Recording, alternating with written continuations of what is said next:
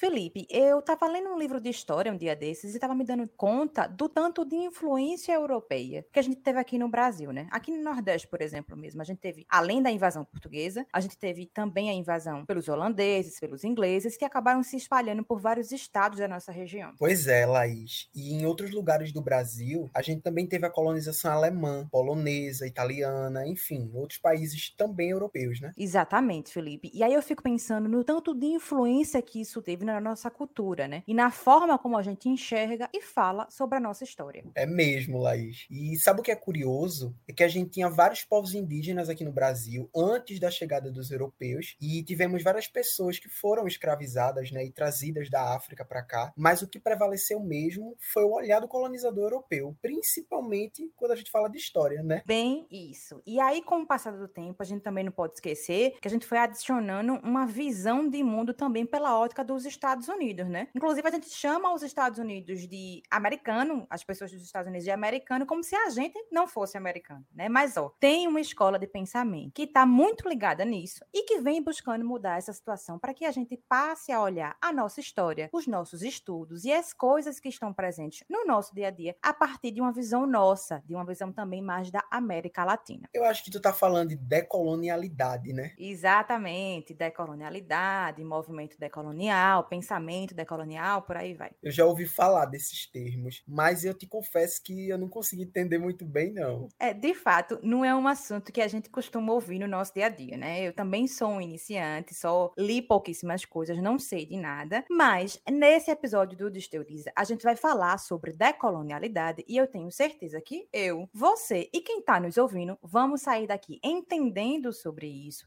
e, quem sabe, ajudando a construir e fortalecer um olhar a partir do que é nosso.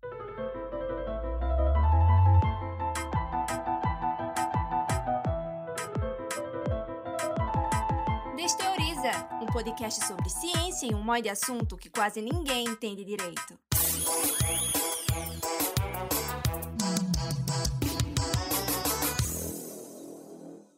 Poxa, já estou preparadíssimo aqui. Eu também. E quem vai ajudar a gente nessa missão de desteorizar a decolonialidade é a nossa entrevistada e o nosso entrevistado de hoje. Vamos começar com você, Fabiana Moraes. Muito bem-vinda. Fala um pouquinho de você para a gente. Oi, é, meu nome é Fabiana Moraes, eu sou professora da UFPE, do curso de Comunicação Social lá do campus de Caruaru. É, eu sou jornalista, minha formação é de jornalista e fiz o mestrado tanto na UFPE quanto doutorado, mas o doutorado fui fazer na Sociologia e atualmente eu também sou colunista do Intercept, onde eu procuro também desteorizar algumas coisas através da coluna de uma leitura mais ampla, né, assim, mais fácil sem ser simplista. Massa, Fabiana. A gente também recebe aqui nesse episódio Irã Melo. Bem-vindo, Irã. Fala um pouquinho de você pra gente. Olá, pessoal. É, obrigado pelo convite. Estou falando de Camaragibe, que é uma cidade que fica do lado de Recife, aqui na região metropolitana de Recife. E sou professor da Universidade Federal Rural de Pernambuco, que é uma das nossas federais aqui no estado de Pernambuco. Talvez vocês é, estejam falando de vários lugares do Brasil, né? A gente tem três universidades federais aqui. A UFPE é uma delas e a UFRPE é outra. A gente conhece como rural, universidade rural, e lá eu sou professor do curso de letras da educação à distância e trabalho com a linguística dialogando com as questões de gênero e sexualidade. E o tema decolonialidade me interessa muito porque faz parte do meu grupo de pesquisa, dos meus trabalhos atuais. Sejam muito bem-vindos mais uma vez. Muito obrigada por terem aceito o nosso convite. E para você que está nos ouvindo e não nos conhece, eu me chamo Laís Ferreira, sou jornalista, pesquisadora e trabalho aqui na UFPE. E eu sou Felipe Silva, estudante de Rádio, TV e Internet na UFPE. E eu também faço parte da diretoria de comunicação daqui da universidade. E antes da gente começar as perguntas e a conversa em si, eu quero te lembrar que o Desteoriza é um podcast onde a gente conversa sobre temas estudados nas universidades e assuntos do dia a dia de uma forma descomplicada. E além de ouvir a gente aqui, você também pode nos seguir nas redes sociais, que a gente também posta muito conteúdo bacana por lá. É só você procurar por arroba Desteoriza no Instagram, Facebook, Twitter e também o TikTok. É isso, recado dado. Vamos começar esse papo. E eu queria começar. É, é uma palavra decolonialidade, né? Ela não é uma palavra tão é, usual no nosso dia a dia, digamos assim. E aí eu queria começar, Fabiana, te perguntando o que é decolonialidade.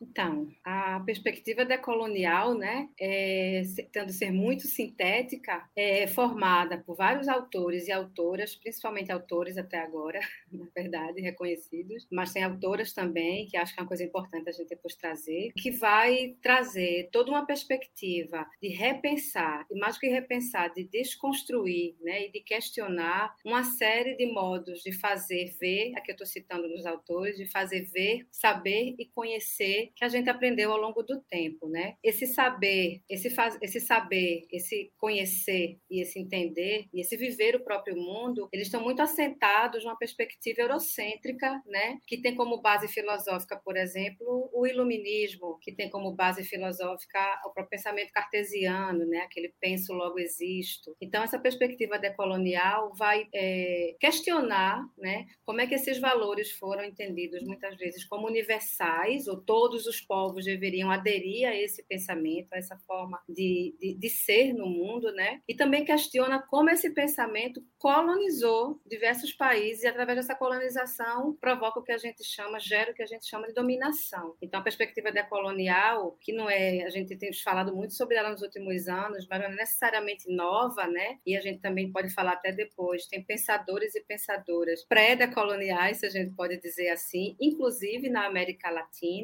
né? Um autor como Paulo Freire, muitas vezes, inclusive, está inserido nessa perspectiva. É, então, ela não é exatamente uma novidade, mas é muito bom que ela tenha alcançado uma popularidade grande que a gente esteja discutindo ela aqui. É, talvez eu acho que é olhar o mundo, a história do mundo e o que a gente vive, como a gente se entende como pessoa, como a gente entende o mundo, fora um pouco dessa perspectiva da Europa como centro, né? É por isso que quando a gente fala eurocentrista, Sim. eurocentrada, é a Europa como centro. É a gente entender que a gente tem. É, o mundo é feito para além dessa perspectiva de Grécia e Roma clássica, né? Tem diversas outras histórias, tem as histórias do continente africano que a gente não escuta falar, que a gente muitas vezes não sabe, né? Porque está tudo muito centrado na Europa. Exato. Tem outros movimentos, né? Se a gente pensar no próprio movimento da diáspora africana, né? Que tem vários pensadores e pensadoras. A gente tem uma série de correntes que questiona essa colonialidade, né? Tem, tem um, um grupo, né? Que eu me lembro quando entrei na universidade, eu conheci, fiquei encantada, que era muito pessoal dos estudos culturais. Então tinha ali o Stuart Hall, Homi Baba. Então assim, é, tem uma série de pensamentos que se colocam, né? Que pensam essa colonialidade, mas que obviamente vai tendo aí, né?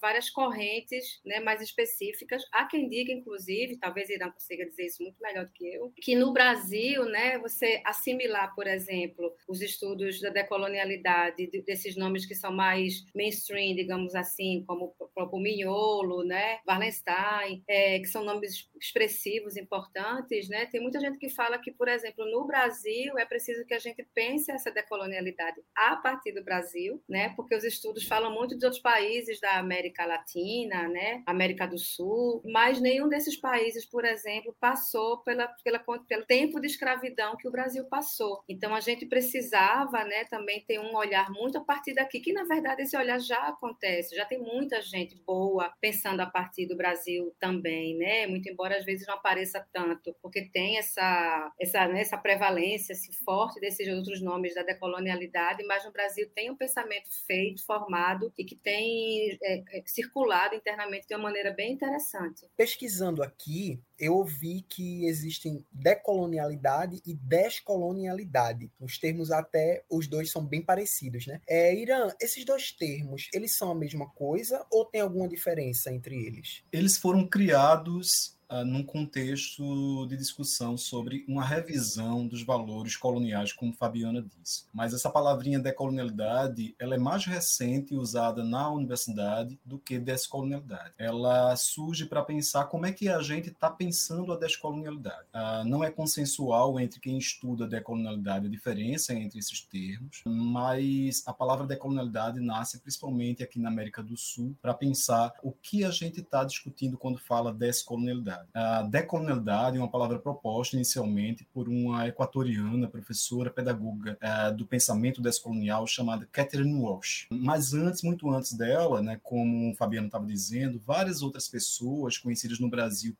pessoas que pesquisam dentro da área dos estudos culturais, já faziam pensamento crítico sobre a imposição colonial na América do Sul, no sul do mundo, e essas pessoas como a Fabiana citou, Rumi Baba, Gayata Spivak, uma série de outras pessoas, a, desenvolviam um pensamento crítico à imposição cultural que a gente vivencia ao longo dos séculos. Essas abordagens dos estudos culturais, de, de pessoas que atuavam nessa área que a gente chama de, estudo, de estudos culturais, essa abordagem é muito conhecida como estudos, pesquisas pós-coloniais, porque vieram pensando é como é que a gente pode transcender abordagens que são construídas no norte global, na Europa em particular, de caráter muito ocidentalista, geralmente nos cinco principais países com maior potência econômica e de interferência acadêmica no mundo, que são os Estados Unidos, não está na Europa, mas está no norte global, Inglaterra, Alemanha, Itália e França. Se a gente pensar, por exemplo, a maior parte da nossa bibliografia na universidade advém de pessoas que construíram, produziram um construto é, de saber desses países. Então, esse pensamento das pessoas que construíam, de, que produziam uh, uma discussão pós-colonial, né, que fizeram parte dos estudos culturais, muitas delas de cunho marxista, em teorias críticas, foi uma guinada muito importante na segunda metade do século XX. Mas, uh, pessoas aqui do,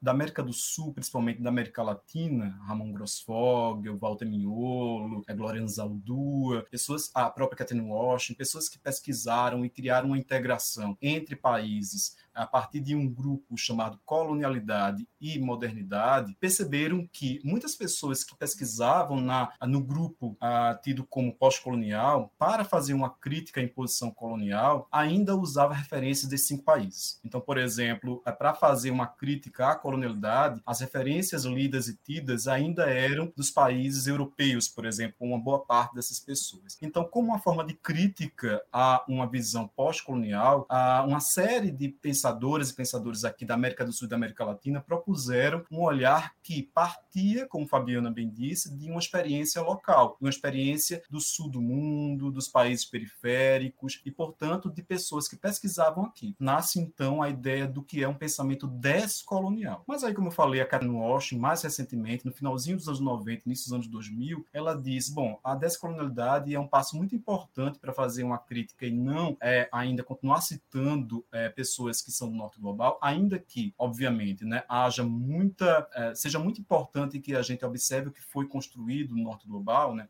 a história, por exemplo, das várias filosofias que até hoje a gente usa para pensar o mundo, né, a, a, filosofia marxista, né, a visão política marxista, a psicanálise, que é, influencia muito a nossa visão, a construção sobre a psique, o sujeito, etc. Ah, ainda que a gente conheça e tenha toda essa base estrutural do pensamento, de construção social, o olhar descolonial para a algumas pessoas, principalmente a Catherine Washington, quando fazia crítica à pós-colonialidade, o pensamento pós-colonial, observava como a gente faz essa crítica, uh, buscando uma tentativa de dissipar, desconstruir a nossa sociedade, a visão estrutural que a gente tem do que é a nossa sociedade. Existem maneiras, é, como você muito bem colocou, Irã, é, o 10 e o de, né, podem significar coisas diferentes até certo ponto, mas acho que o que está na raiz da ideia de decolonialidade ou descolonialidade é esse, é esse olhar a partir do que é nosso pelo que é nosso, né, tirando a Europa desse centro de pensamento, da gente pensar, por exemplo, para uma coisa mais do dia a dia, né, eu, eu fiquei refletindo aqui quando a gente, escutando vocês falarem, é, aproveitando você falar dessa coisa da fissura, né, vamos nos aproveitar das fissuras para a gente conseguir promover esse olhar decolonial, enfim. Uma coisa que eu acho que é importante seria o ensino nas escolas, por exemplo. Né? A gente tem um ensino de história, para utilizar um exemplo aqui no dia a dia, um ensino de história centrado na Europa. Né? A gente conhece a história da Grécia, a gente conhece a história de Roma, né? a gente vem por todo esse percurso de história, enfim, pré-histórica e etc. Mas a lei, por exemplo, que aqui no Brasil, que obriga o ensino de história e cultura afro-brasileira, é de 2003 só. Né? Se a gente for parar para pensar, é, um, é muito recente. E a gente teve pessoas que vieram da África escravizadas desde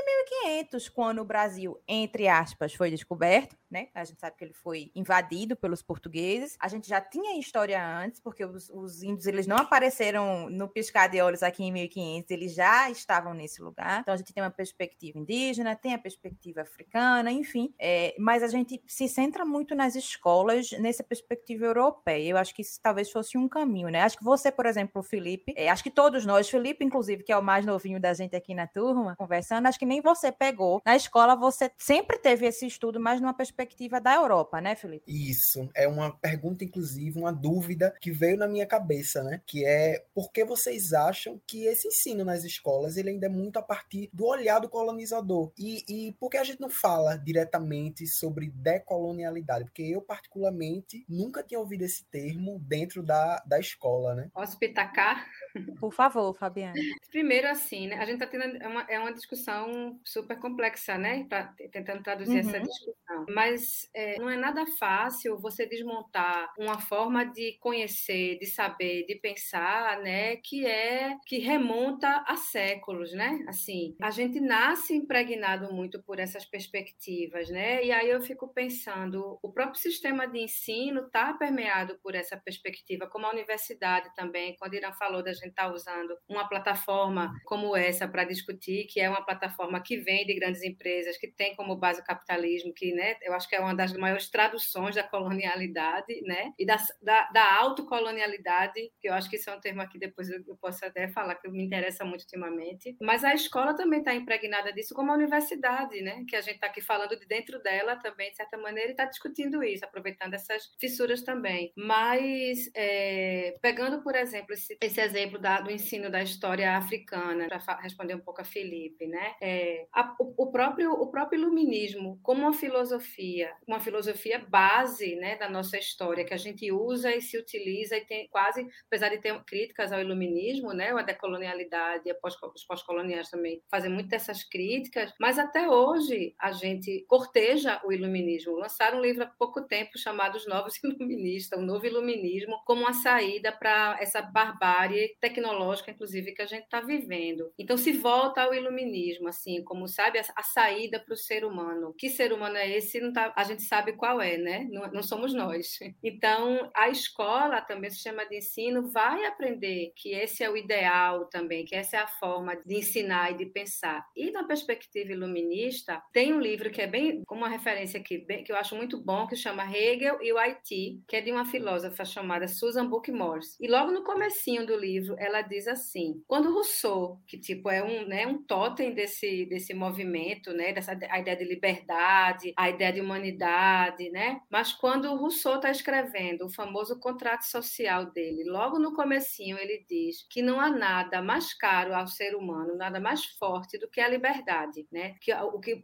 a coisa mais importante para o ser humano é a, a liberdade. E aí a Susan Bookmore repara que quando Rousseau está escrevendo isso, era no maior momento de tráfico de, de pessoas escravizadas para o continente europeu naquele momento. E para essa perspectiva, é por isso que a gente fala muito dessa perspectiva europeia, né, e masculina e branca, para nesse movimento, as pessoas negras, por exemplo, elas não tinham alma, né? Não, eu estou simplificando bastante aqui, né? Mas não, essas as pessoas negras não tinham alma, então elas não eram nem vistas como seres humanos. A igreja também pensava desse jeito, né? Então, se a gente pensar que a gente aprendeu que pessoas negras não eram nem humanas e, possível, por isso elas eram passíveis de passar, sofrer escravidão, né? E a gente é esse país, como eu falei antes, que durante 300, mais de 300 anos escravizou, que só deixou de escravizar porque sofreu também pressão internacional, porque não queria, né? A gente vai entender qual é o impacto disso na escola e no ensino da gente também, né? Então, assim, durante muito tempo a gente até recalcou ser negro, né?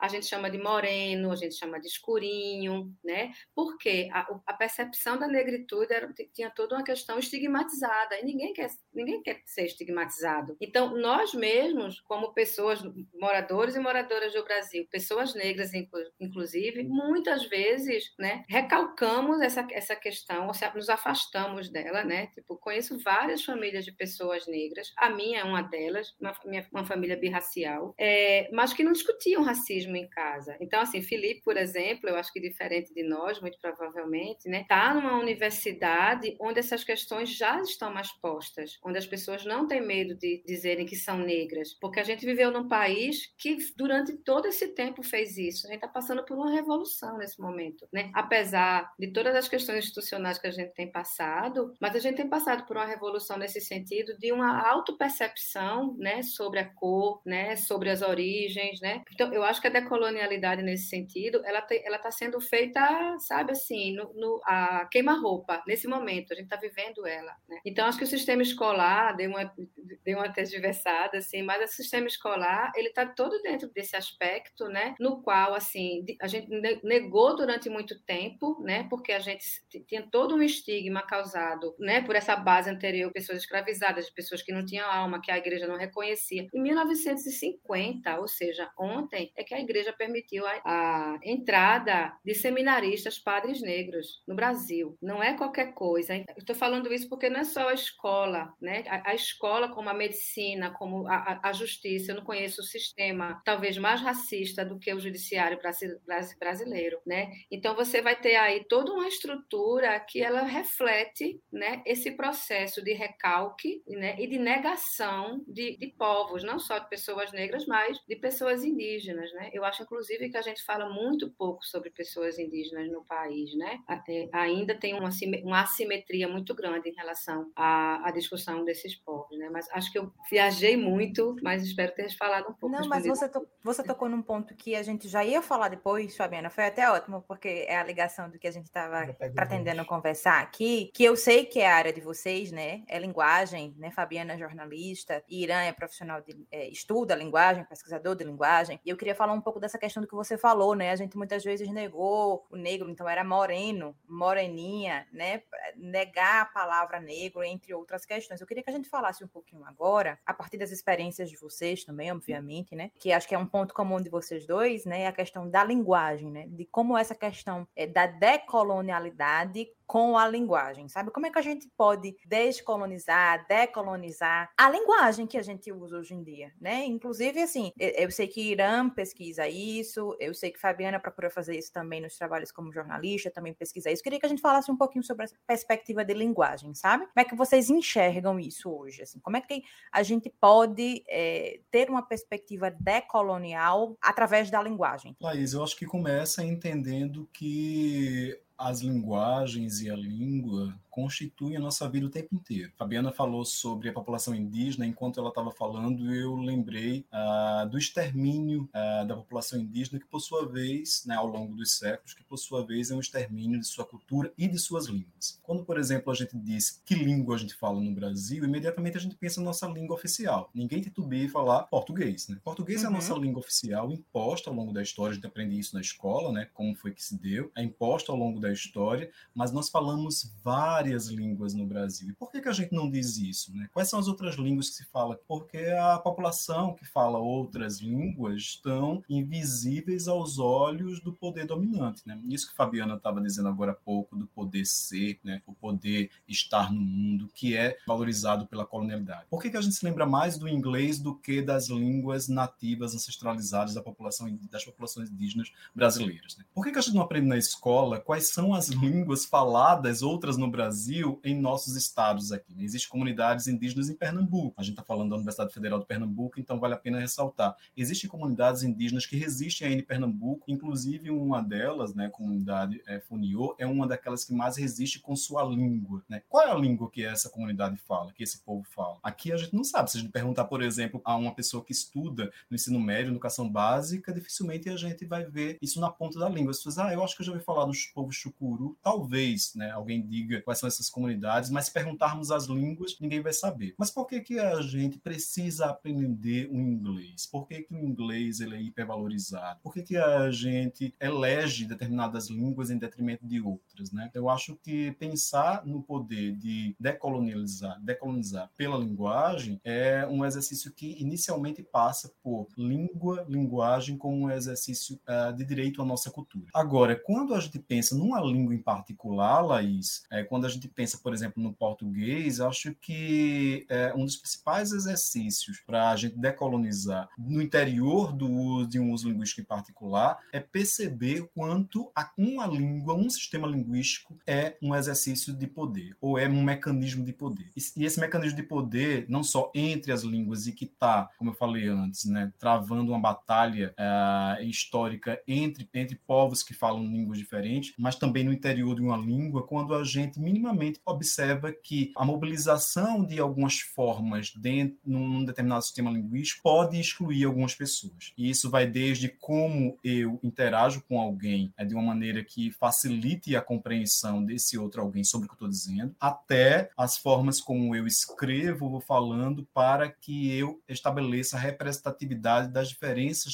das diferentes pessoas na forma como eu falo. Aqui, por exemplo, a proposta do programa de vocês já é uma proposta que busca, no interior da nossa maneira de nos comunicarmos, de, de falarmos aqui no Brasil, desconstruir uma prática que é, é colonial ao longo da nossa história, que é a ideia de que tem conhecimento aquelas pessoas que mobilizam determinadas formas discursivas de falar e escrever, e essas pessoas, elas geralmente fazem parte de um determinado grupo abastado simbolicamente, que são daquelas pessoas que sabem ler e escrever, que têm um certo grau de letramento e acessaram alguns lugares de poder. Né? Dentre essas pessoas, aquelas que ocuparam um determinado prestígio por acessarem alguns espaços, principalmente as instituições avalizadas pelo saber. Né? Dentre elas, a escola e principalmente a universidade, quando a gente pensa em ciência e produção do conhecimento. Enquanto o Irã estava falando, e também eu me lembrei de uma, de uma questão, também tem a ver com a questão que, que você e Felipe colocaram. Né? É, eu me lembro que uma vez eu fui para União dos Palmares, né, que é onde fica justamente a Serra da Barriga e onde ficava, né, o quilombo, os quilombos, porque era mais de 30 mil pessoas, se chega a isso, né. Eu me lembro que eu fui para lá justamente para escrever a respeito da lei de 2003, né. Estava fazendo 10 anos da lei, então foi em 2013, já faz um tempo, né. Essa lei que você se refere é essa lei que, que é que obriga ao estudo da história e cultura afro-brasileira nas escolas brasileiras, né? Se, se o meu HD interno não tiver tão avariado, eu acho que é a 10.639.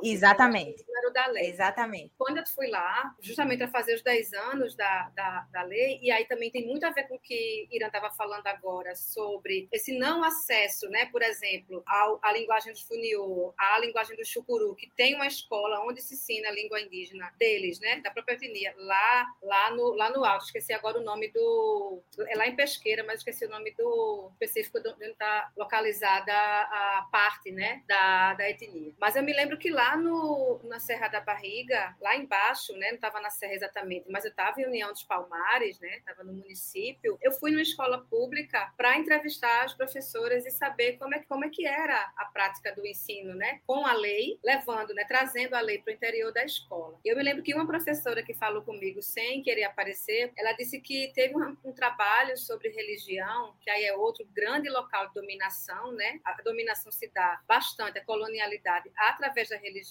através do cristianismo, né? através de religiões cristãs. E ela disse que o, nas, ela fez um trabalho lá, eu acho que com alunos do ensino fundamental, né? de terceiro, quarto ano, e cada grupo escolhia, ela passou para cada grupo uma religião para eles estudarem essas, essas religiões e fazerem seus trabalhos. Então tinha cristão, é, tinha, tinha católico, tinha evangélicos, tinha é, judeus, e as religiões afro-brasileiras ficaram com um grupo específico e os, os alunos começaram, né? Os alunos e as alunas começaram a fazer esses trabalhos. Uma semana depois, os pais foram à escola para dizer que não queria que os filhos fizessem trabalhos sobre macumba e xangô. Eu não estou falando de qualquer local, né? Eu estou falando de União dos Palmares, onde está localizado está localizada a Serra da Barriga, onde está localizada a Fundação Palmares. E aí a gente vê o tamanho do desafio, né? Que a gente tem pela frente. E aí tem a ver com o que é, perguntou da escola e você falou da escola, né? E aqui tentando fazer associações, né? Porque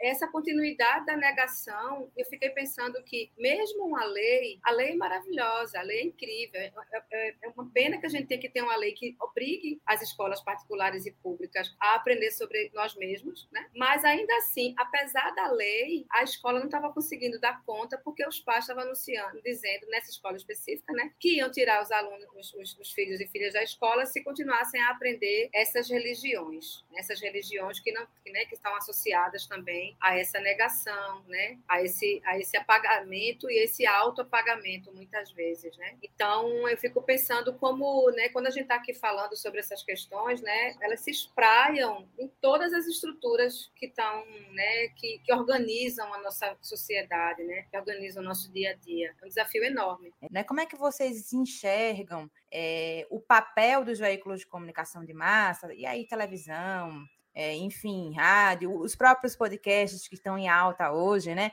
A, a, maneira como a gente se comunica e o papel desses instrumentos de comunicação dentro desse olhar decolonial, né? Enquanto, dependendo das pautas, eu sei que ainda a depender de alguns veículos de comunicação, ainda é um olhar muito colonizador, né? De uma herança muito colonial. Queria que a gente falasse um pouco sobre isso. Como é que vocês enxergam essa comunicação hoje? Eu tenho, eu tenho estudado, né, mais profundamente a questão do jornalismo, né, de como o jornalismo se estrutura, e é por isso, inclusive, né, eu aqui no comecinho eu falei que não sou nem especialista em decolonialidade, né? Na verdade, minha aproximação com a decolonialidade ela vai se dar muito porque eu venho estudando desde, desde 2015 a ideia de jornalismo de subjetividade, que é justamente uma crítica a esse modo, essa racionalidade moderna, né, baseada nessas escolas positivistas, darwinista, no próprio iluminismo, pensamento cartesiano, né, que vai é, basear uma objetividade, que é a objetividade que o jornalismo vai, é, é uma das objetividades, na verdade, que o jornalismo vai assimilar. E que objetividade é essa? Né? É justamente uma, uma perspectiva que ela deixa de fora, ela exclui tudo aquilo que parece ser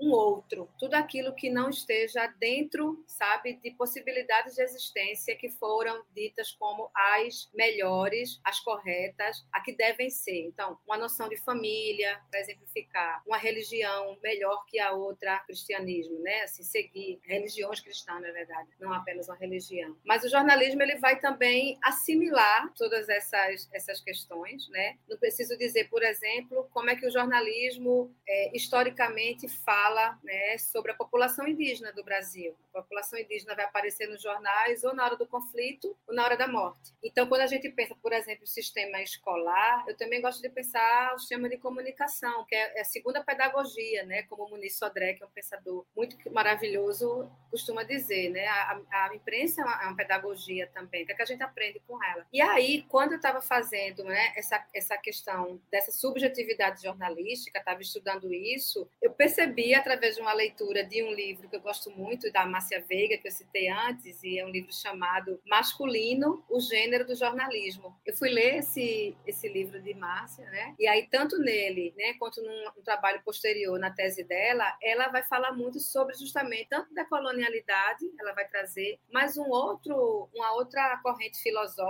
também que eu acho que é importante para a gente discutir, que é a teoria feminista. E aí, na teoria feminista, a teoria feminista também faz uma crítica científica ciência. Como, da, como os pensadores e pensadoras decoloniais fazem uma crítica à ciência, as feministas da teoria feminista também fazem uma crítica à ciência e fazem uma crítica à objetividade. Esse lugar, sabe, esse pensamento universal, sabe, de, de perceber a ciência, né, quase como um, um lugar onde não, não cabe uma, muitas vezes uma crítica, porque está cientificamente dito e provado. Elas vão fazer uma, uma análise sobre isso também. No, no jornalismo, é, se acostumou muito a falar, por exemplo, sobre objetividade, a dizer que é neutro, que é isento, que são palavras muito caras a essa racionalidade moderna. Esse, essas palavras isento, neutro, por exemplo, sabe, transparente, para se vir como uma blindagem, para não se responsabilizar pela própria produção. Então, como é que a gente pode pensar um jornalismo né, que cria um noticiário né, diário sobre o mundo, mas não é responsável por ele, porque foi só objetivo e só relatou os fatos? Né? Como é que a gente pode pensar a respeito disso? E aí, em grande parte, o que baseia essa explicação do jornalismo, essa blindagem, é, esse, é essa corrente, é esse pensamento né, que está calcado também na colonialidade. Né?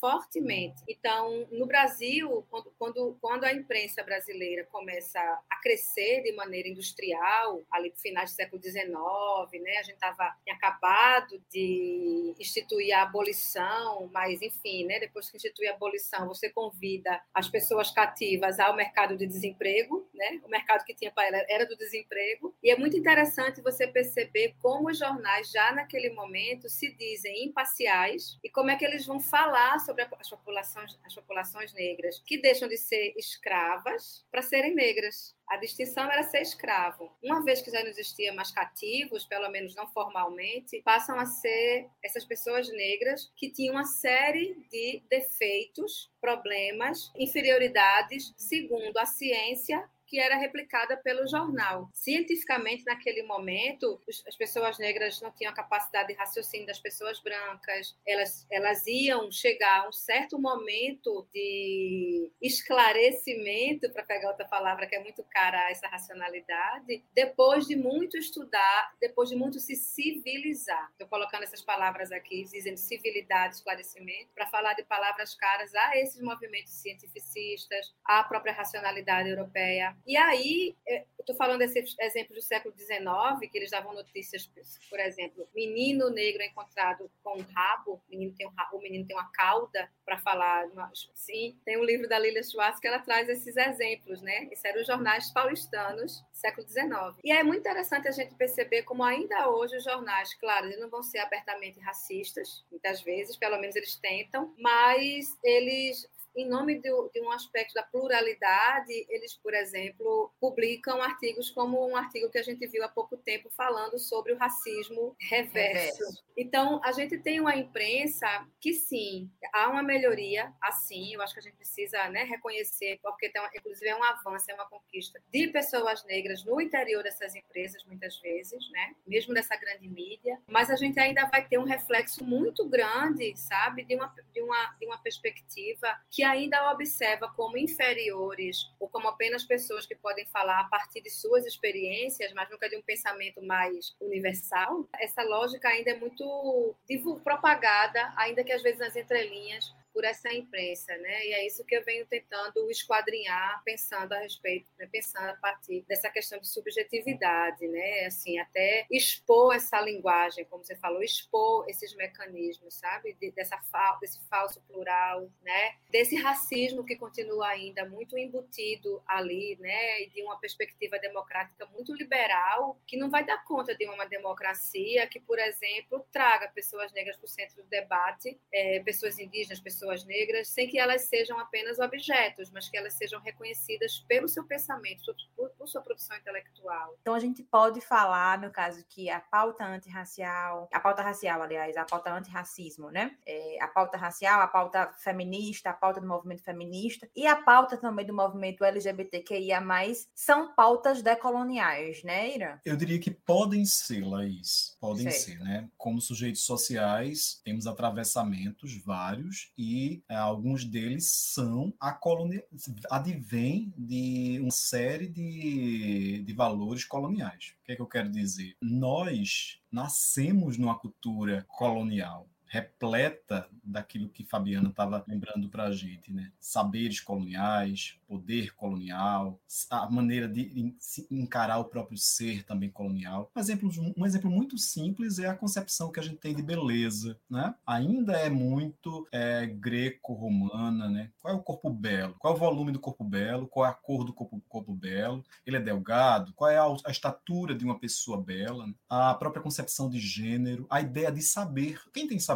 A parteira ou a obstetra? O pajé ou o padre? Fabiana lembrou para a gente do cristianismo como essa pedra fortíssima aí, né, no processo de colonização dos povos aqui da América Latina. Então, quem tem saber? Obviamente, não tem saber a comunidade, a cultura popular, né, não tem saber a comunidade periférica, e sim os centros de poder, os centros de poder econômicos, a universidade, que é um centro de poder econômico e simbólico. Então, como somos, como temos atravessamentos, né, somos atravessados e atravessados culturalmente desde sempre por valores, cultura, valores coloniais, é importante que a gente pense que pessoas que atuam também na considerada militância é, de comunidades é, feministas, da população LGBTQIA+, ou seja, no chamado movimento LGBT, etc., também tem os seus afetos, seus afetamentos coloniais. Né? Vou dar um exemplo muito interessante que é de grande dissenso e grande tensão entre alguns setores, alguns grupos da comunidade LGBTQIA+,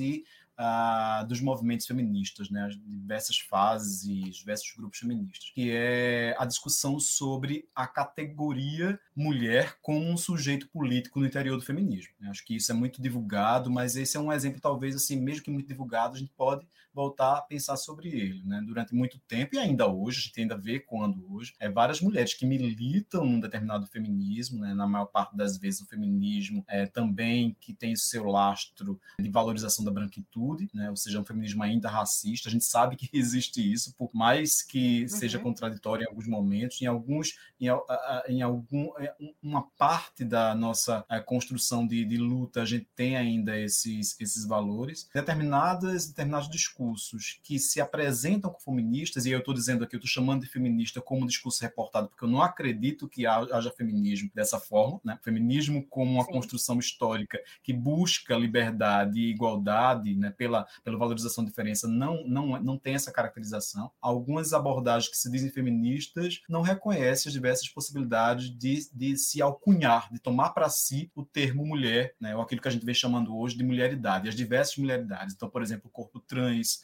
o corpo da pessoa que vivencia a transgressão das normas de gênero, que se identifica como um corpo não binário, etc. A experiência, para usar um termo muito discutido hoje no, no, debate sobre gênero, a experiência do fracasso que essas comunidades vivenciam, né, é, leva a um potencial de olhar sobre a diferença, de ter uma, de ter uma relação de, é, mais, de um olhar mais amplo, de um olhar mais empático sobre a diferença, que muitas vezes a própria universidade e as pessoas mais abastadas e as pessoas que estão no lugar de hipervalorização hipervalorização da branquitude, de hipervalorização da, da, do masculino, de hipervalorização é, da heteronormatividade, palavrinha também muito né, discutida hoje, que é esse conjunto de valores que vai antagonizar o masculino com o feminino e o macho com a fêmea, né, a, as vivências sexuais, etc. As pessoas que estão desse lado não conseguem muitas vezes é, vivenciar essa amplitude de olhar e essa luta decolonial não alcança essas pessoas. Então, um programa como esse, uma discussão dentro da universidade universidade de maneira cada vez mais difusa e, e, e regular na universidade sobre como fazer uma, uma sociedade mais decolonial, e aí eu queria fazer abrir parênteses para dizer que a gente fala muito de um eurocentrismo na perspectiva da, da decolonialidade, mas também quer falar, quando diz decolonialidade, de uma negação de todo imperialismo que impõe determinadas culturas a outras. Então, por exemplo, o processo de ocidentalização como compulsório, processo de. A gente já falou aqui sobre o imperialismo, o valor do imperialismo estadunidense, etc né? Essa, essa universidade que é, questiona, que debate, né? ela é, uh, esses uh, valores uh, da colonialidade, ela ainda é muito escassa e precisa se, eh, se apontar, se revoltar, se mover cada vez mais. Né? E eu acho que isso só acontece quando a gente tem um, um diálogo, uma interlocução muito grande com quem está fora da universidade. Daí, muitas vezes, as comunidades que estão militando, que estão lutando, discutindo, sobre uh, gênero, sexualidade de uma maneira mais ampla, não estão na universidade, não estão uh, produzindo saberes dentro de, do espaço acadêmico e são elas que expressam maior a experiência do decolonial nas suas uh, epistemes, ou seja, na sua maneira de produzir uh, saberes pela vida, pela experiência da vida. Muito bom, Irã. Só fazendo um ganchinho aqui do que você falou, você falou sobre feminismo. A gente tem um episódio aqui no Desteoriza sobre feminismo, é, já está disponível. Você você que está nos ouvindo não ouviu, já vai lá no tocador do podcast para ouvir esse episódio. E vamos fazer outros episódios também falando sobre o feminismo com outras perspectivas, tá? E agora chegou o momento do Pegando Bigu, que é um quadro daqui do nosso podcast, onde a gente divulga projetos e atividades que sejam desenvolvidos a partir da universidade. E hoje nós temos dois diferentes. O primeiro deles é o Pegando Bigu, é a revista Em Territórios. E o segundo é a Realis, a revista de estudos anti-utilitaristas e pós-coloniais. Vamos conhecer. Pegando bigu, meu irmão. Olá, gente, tudo bom? Eu sou a professora Michele Guerreiro e hoje eu estou aqui pegando o bigu para divulgar o trabalho da revista Em Territórios. É a revista de educação do Centro Acadêmico do Agreste que também está lá no portal de periódicos da UFPE. Né? É, essa revista, a revista em territórios, ela tem o objetivo de traçar um diálogo entre a área da educação e as diversas áreas do conhecimento e da cultura, e focando especialmente nos territórios do sul global, ou seja, estabelecendo um diálogo entre o Brasil, a América Latina, o Caribe, a África. Tá? É, esse é um projeto idealizado pela professora Ana Sartori e pelo professor Jansen lá em 2015. E aí a gente vem consolidando esse trabalho juntamente com o professor Saulo, a professora Michele, a professora Daniele e eu, que fazemos parte da equipe editorial. E estamos recebendo artigos é, e ensaios originais né, é, é, em fluxo contínuo. Né? Então, se você tem desejo né, de entrar nesse debate com a gente, né, em dialogar sobre essas epistemologias outras, então esse é o espaço, esse é o território para você contribuir com esse debate. Recebemos artigos em fluxo contínuo e nossa tiragem é quadrimestral. Então, a cada é, então por ano nós temos três volumes e estamos aí é, abertos né, para receber a contribuição original de todo mundo que tenha interesse, né, dos acadêmicos que tenham interesse de contribuir com esse debate é, entre a educação e as outras áreas do conhecimento. Então, é isso. Conheça o site da revista em Territórios, conheça os nossos volumes anteriores. É, temos dossiês, temos edições temáticas e vale muito a pena é, conhecer a revista e também é, mandar a sua contribuição né, para fazer parte desse, desse arcabouço teórico tão importante. Então, é isso. Um abraço, gente. Olá, pessoal. Quem fala aqui é o professor Paulo Henrique Martins, do Programa de Pós-Graduação em Sociologia da Universidade Federal do Pernambuco. É, também editor e fundador da revista Reales, revista de estudos anti-utilitaristas pós-coloniais. Também sou ex-presidente da Associação Latino-Americana de Sociologia, ALAS. Bem, a revista Reales ela foi fundada em 2011. Ela é uma revista de estudos anti-utilitaristas, significa antideliberal, que desenvolve reflexões antiliberais a favor da democracia. Ela está estreitamente associada com um movimento internacional chamado MAUS, Movimento Anti-Utilitarista das Ciências Sociais. E a crítica realiza uma revista pós-colonial de crítica pós-colonial que visa saber como a questão da crítica ao utilitarismo mercantil ele é recebido em sociedades que conheceram o processo da, colonial, da colonização. Então, a revista de estudos pós-coloniais tem vários números. Convido vocês a visitarem o site da, da revista no, no UFPE, www, né, periódicos do FPEBR, revista, reais, onde vocês têm todos os números da nossa revista. Queria também convidá-los para participarem, quem tem interesse no tema da colonialidade e da decolonialidade. Nós temos um grupo de trabalho na ALAS, Associação Latino-Americana de Sociologia, intitulado Imaginário, Memória, Pós-Colonialidade e Decolonialidade.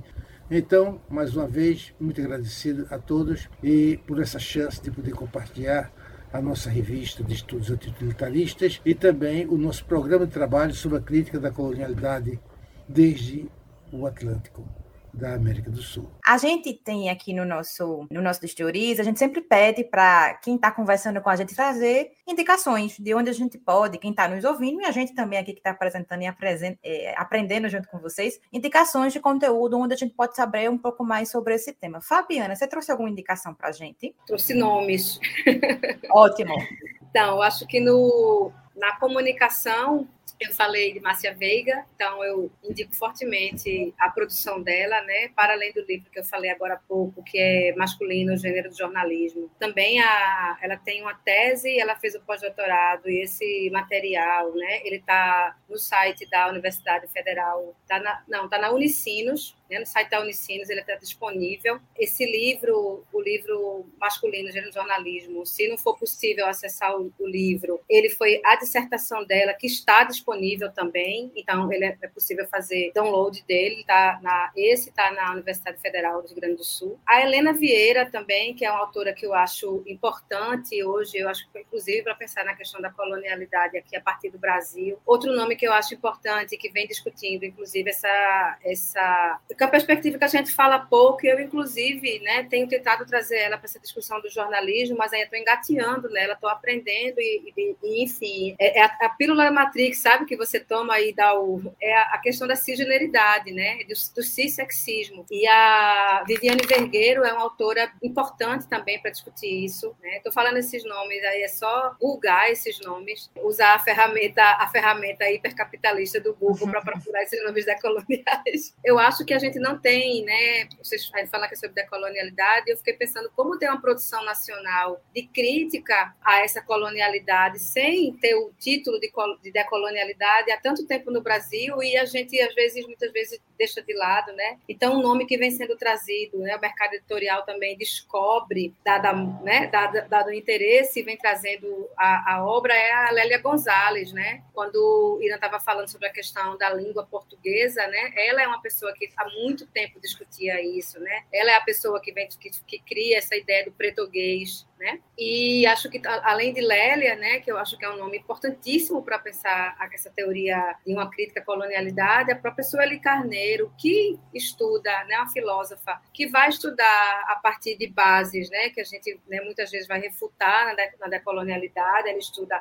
a partir de Foucault, por exemplo, mas para criar uma, uma, uma crítica à racionalidade feita aqui por essa por essa mulher que vive e mora no Brasil, né, e que vive a, o ser mulher e ser uma pessoa negra no Brasil. Então, eu acho que são nomes é, importantes para discutir, discutir, essas questões. E, para finalizar, Neon Cunha. Neon Cunha, que também é um ativista independente, né? e acho que tem uma, uma produção que aí é isso, de fora da universidade. Neon não é uma pessoa acadêmica, mas Neon vem, nos últimos anos, trazendo, produzindo um pensamento, é, eu acho que iluminado, para usar um termo deles, a respeito da, das relações, né, é, não só coloniais, mas dentro dessa colonialidade, dessa pensar nesse cissexismo, né, é, nacional. Eu acho que Neon fala que muito mais do que a transfobia, a gente vive uma cisgeneridade, um cissexismo, né? E aí a gente tem toda uma, uma questão que eu acho que, que ainda